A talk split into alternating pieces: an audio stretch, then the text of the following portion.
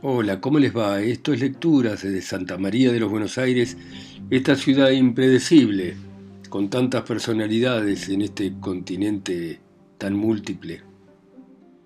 Y vamos a continuar con El lobo estepario de Hermann Hesse y el descubrimiento de una vida diferente al espiritual, que Harry Haller ya sabía que existía, pero de la que no era muy amigo este hombre tan antisocial, ¿no? Y continúa de esta manera.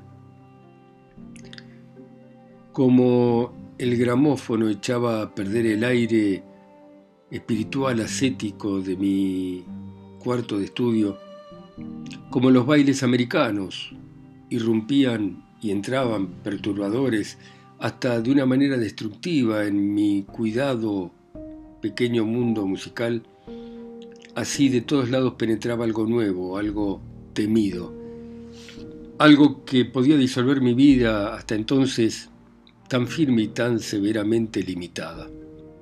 El tratado del lobo estepario y Armanda, ambos tenían razón con su teoría de las mil almas, porque todos los días, junto a las antiguas que estaban dentro de mí, se mostraban otras nuevas que tenían aspiraciones, armaban ruido, y ahora yo veía con claridad como una imagen delante de mi vista el sueño de mi personalidad anterior.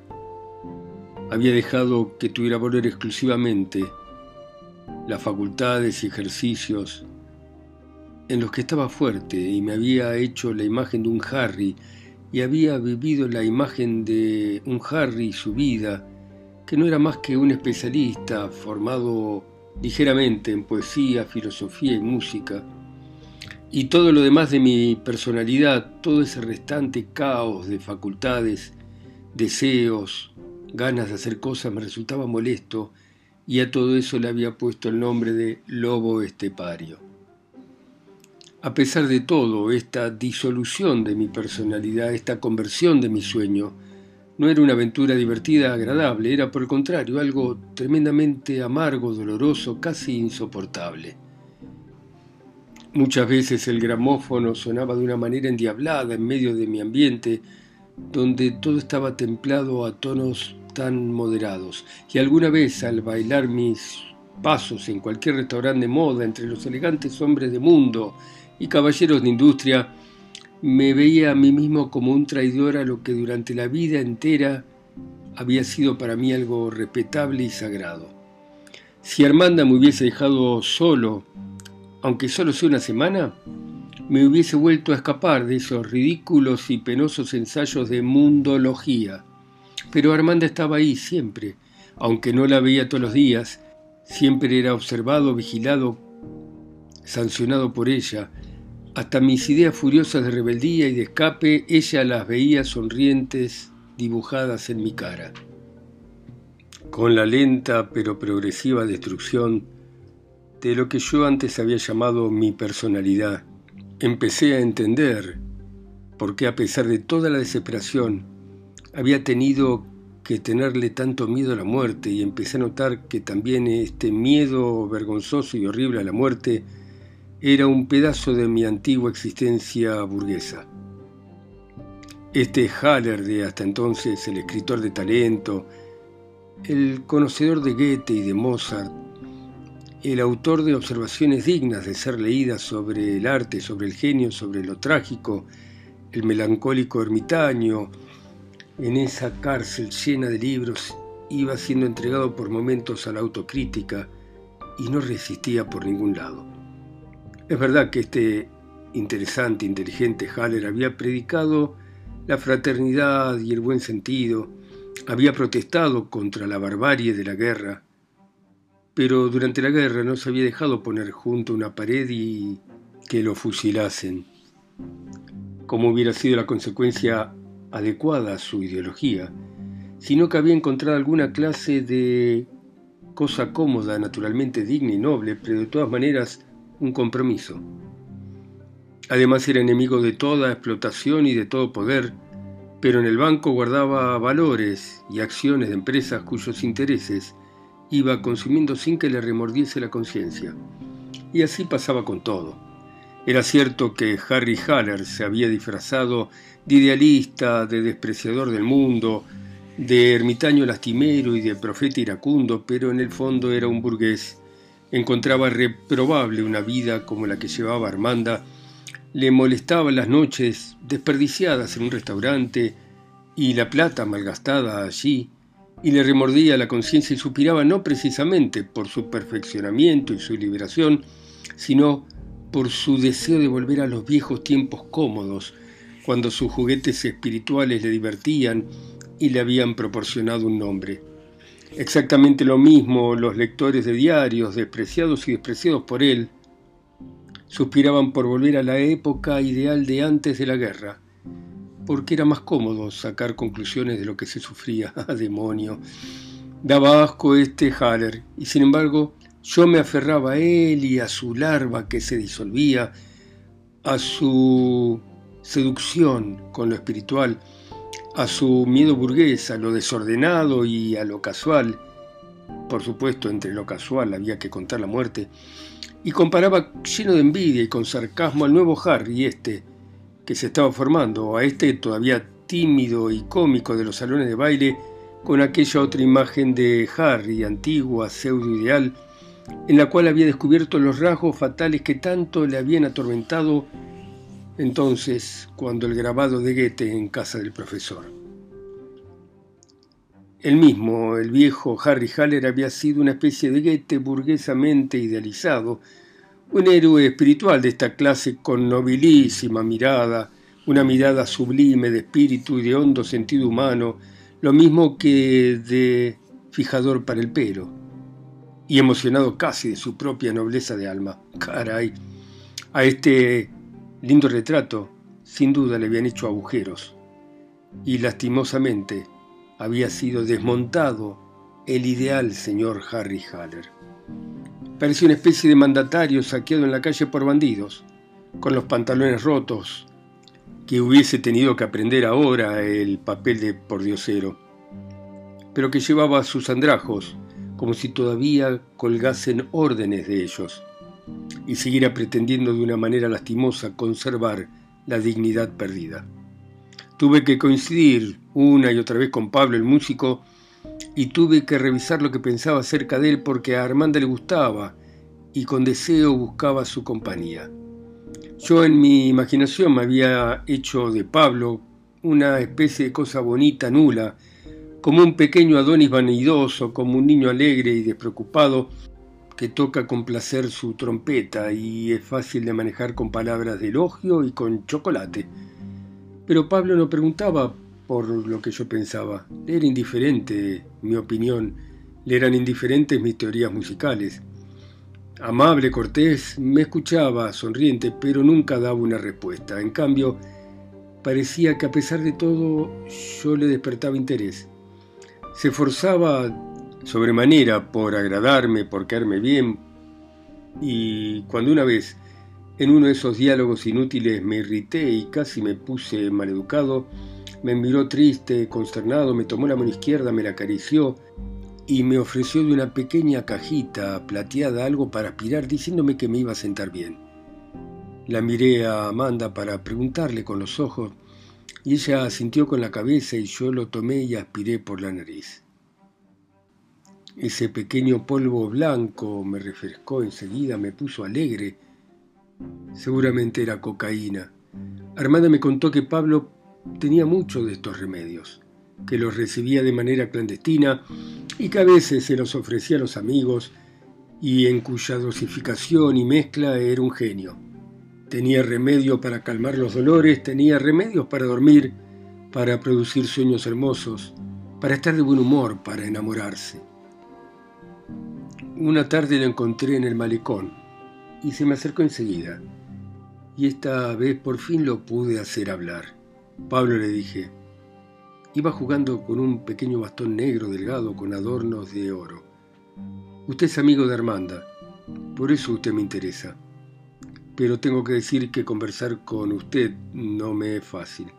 Muchas veces traté de hablar con usted de música porque me hubiera gustado escuchar su opinión, sus contradicciones, lo que piensa, pero usted me despreció sin ni siquiera darme una pequeña respuesta.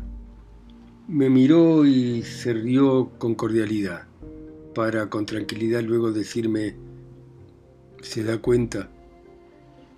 Para mí no sirve nada hablar de música, yo nunca hablo de música. ¿Qué hubiera podido contestarle yo a sus palabras tan justas, tan inteligentes? Usted tenía razón en todo lo que decía, pero mire, yo soy un músico, no un sabio, y no creo que en la música tener razón tenga valor. En música no se trata de que uno tenga razón, se trata de gusto, educación y esas cosas. Bueno, y pero ¿de qué se trata en el fondo? Se trata de hacer música, señor Haller, de hacer música tan bien, tanta y tan intensa como sea posible, eso es, señor.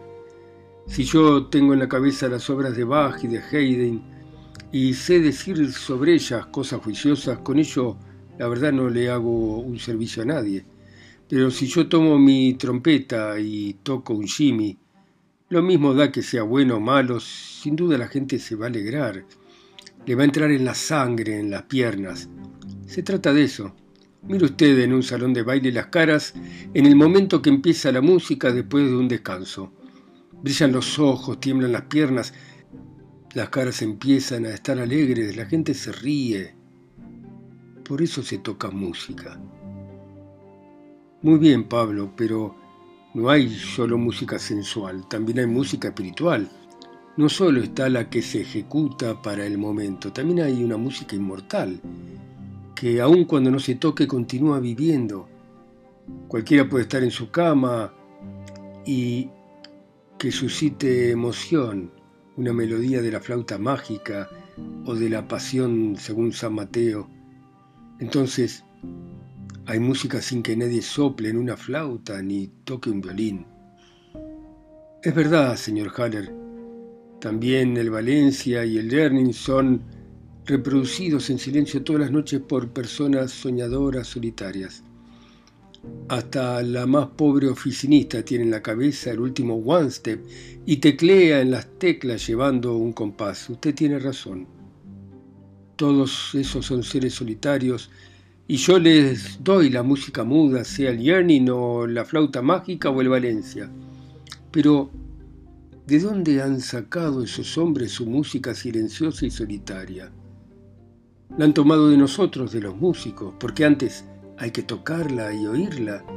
Antes tiene que entrar en la sangre para luego que usted pueda, en la comodidad de su cama, pensar y soñar con ella. Está bien, dije secamente. Sin embargo, uno no puede poner en el mismo plano el último Foxtrot y a Mozart. Y no es lo mismo que usted toque a la gente música eterna o divina o música barata. Al percibir Pablo la excitación en mi voz, enseguida puso su cara más deliciosa, me tocó el brazo con su mano para acariciarme y con una dulzura increíble me dijo, Ah, mi señor, con los planos puede que usted tenga razón por completo. Yo no tengo nada en contra de que usted ponga a Mozart y a Haydn y al Valencia en el plano que usted quiera. A mí me da lo mismo. Yo no soy quien a decidir de esto de los planos, lo oculto, lo simplón. A mí me da lo mismo y no soy a quien le deben preguntar sobre esas cosas. Tal vez todavía toquen a Mozart dentro de 100 años. Y capaz que el Valencia dentro de dos ya nadie lo toca. Quiero que esto se lo podemos dejar tranquilamente a Dios, que es justo, y que en su mano tiene la duración de la vida nuestra y la de todos los valses y de los foxtrot, y seguramente va a ser lo que corresponda. Pero los músicos, nosotros tenemos que hacer lo nuestro lo que es nuestra obligación, lo que es nuestro deber. Tenemos que justamente tocar lo que la gente pide en cada circunstancia y lo tenemos que tocar de la manera más bella y también como podamos, ¿no? Suspirando tuve que dejar ahí la charla. Con este hombre no se podían atar cabos. En algunos momentos aparecía mezclado de una manera extraña lo antiguo y lo nuevo, el placer, el dolor, la alegría y el miedo. Estaba yo en el cielo como tan pronto en el infierno, y muchas veces en ambos lugares a la vez. El nuevo y el viejo Harry vivían juntos, ya sea en paz, ya sea en una lucha cuerpo a cuerpo. De vez en cuando el viejo Harry parecía estar muerto, sepultado, inerte, y surgir luego de pronto dando órdenes, sabiéndolo todo. Y el Harry nuevo, joven, pequeño, se avergonzaba, se quedaba callado y se apretaba contra la pared. En otros momentos, el nuevo Harry tomaba al viejo Harry por el cuello y lo apretaba, y había grandes gritos y una lucha a muerte. Mucho pensar en la navaja de afeitar. Pero muchas veces se agolpaban en la misma oleada el sufrimiento y la alegría. Por ejemplo, aquel día en que, poco después de mi primer ensayo público de baile, al entrar una noche en mi cuarto, encontré, para un increíble asombro y extrañeza, para mi encanto y mi miedo, a la bella María acostada en mi cama. De todas las sorpresas a las que me había expuesto Armanda hasta entonces, esta fue la más violenta. Pero ni un instante dudé de que ella era la que me había enviado a esta hermosa ave del paraíso. Por excepción, aquella tarde no había estado con Armanda, sino que había ido a la catedral a oír música religiosa. Y había sido una hermosa excursión melancólica a mi vida de otro tiempo, a mi juventud, a los viejos barrios del Harry ideal. En el espacio gótico de la iglesia, con bóvedas de redes que oscilaban de un lado a otro como espectros vivos en el juego de las luces, había oído piezas de Pachelbel, de Haydn, de Bach, de Beethoven. Había caminado otra vez por los viejos caminos amados, había vuelto a oír la voz de una cantante de obras de Bach que había sido amiga mía en otro tiempo y que me había hecho escuchar cosas extraordinarias. Los ecos de la música vieja, su grandeza infinita y santidad, me habían despertado el espíritu y me habían traído nuevamente entusiasmos de la juventud. Ensimismado y triste, estuve sentado en el coro de la iglesia durante una hora en este mundo bienaventurado y noble, que fue un día mi único elemento. En un momento de Haydn me había puesto a llorar, no, no pude esperar el fin del concierto Renuncié a volver a ver a la cantante. Cuántas noches hermosas había pasado yo en otro tiempo con artistas después de conciertos así. Salí de la catedral y anduve corriendo hasta cansarme por las calles oscuras, de aquí para allá. Y tras las ventanas de los restaurantes tocaban orquesta de jazz, melodías de mi existencia presente. Ah, en qué siniestra tormenta se había convertido mi vida entera. Mucho tiempo estuve pensando durante aquel paseo nocturno mi extraña relación con la música y tuve que reconocer que esta relación tan emotiva como fatal para con la música no era sino lo que le ocurría a toda la intelectualidad alemana. En el espíritu alemán domina el derecho materno, el sometimiento a la naturaleza en la forma de hegemonía de la música como no la ha conocido ningún otro pueblo. Las personas espirituales, en lugar de defendernos contra ellos y de prestar obediencia y procurar escuchar el espíritu y al verbo, soñamos con un lenguaje sin palabras que diga lo que no se puede expresar, que represente lo que no se puede representar.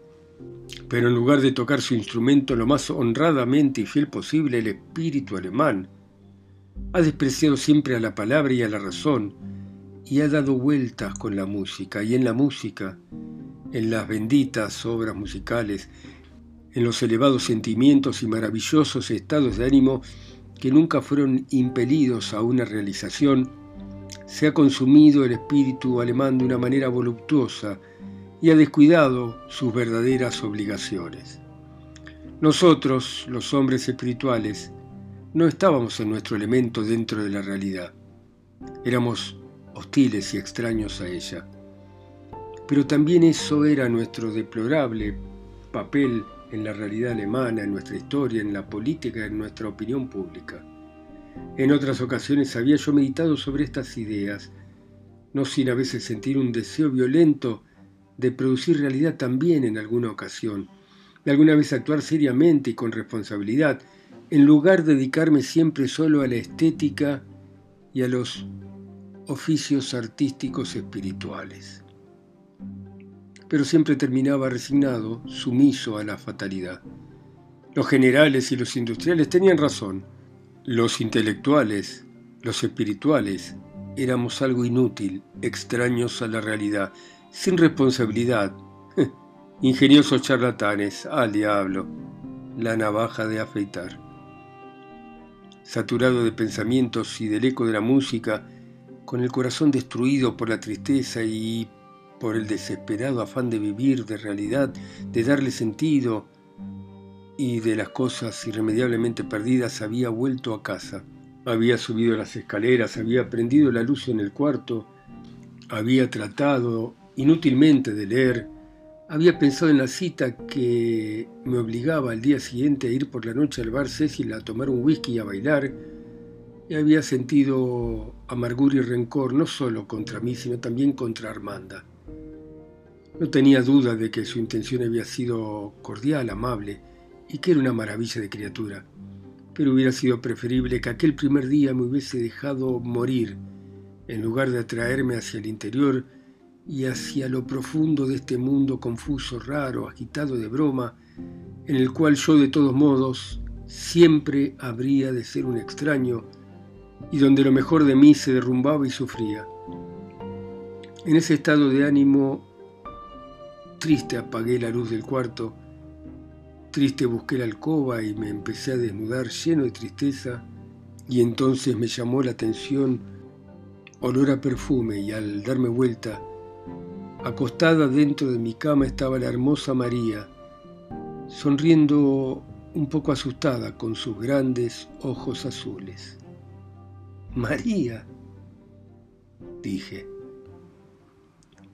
Y mi primera idea fue que la casera me iba a echar cuando se enterara de esto. Sí, vine, dijo ella en voz baja. ¿Usted está enojado conmigo? No, no, no, yo sé que Armanda te dio la llave, está bien.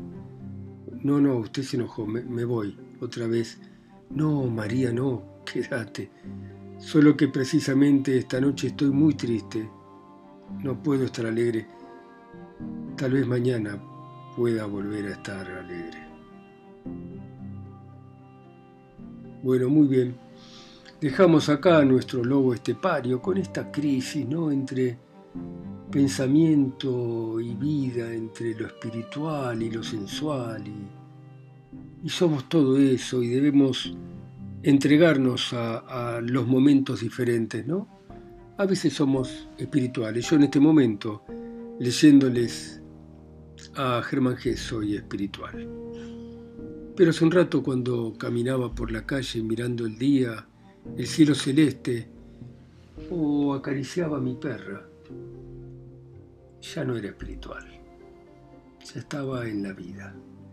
Bueno, gracias a ustedes por escuchar a Germán Gess, el premio Nobel, y su lobo estepario, en sus países, ciudades, continentes, islas o mundos, a través de mi voz acá sola y lejos, en Santa María de los Buenos Aires. Chao, seguimos mañana.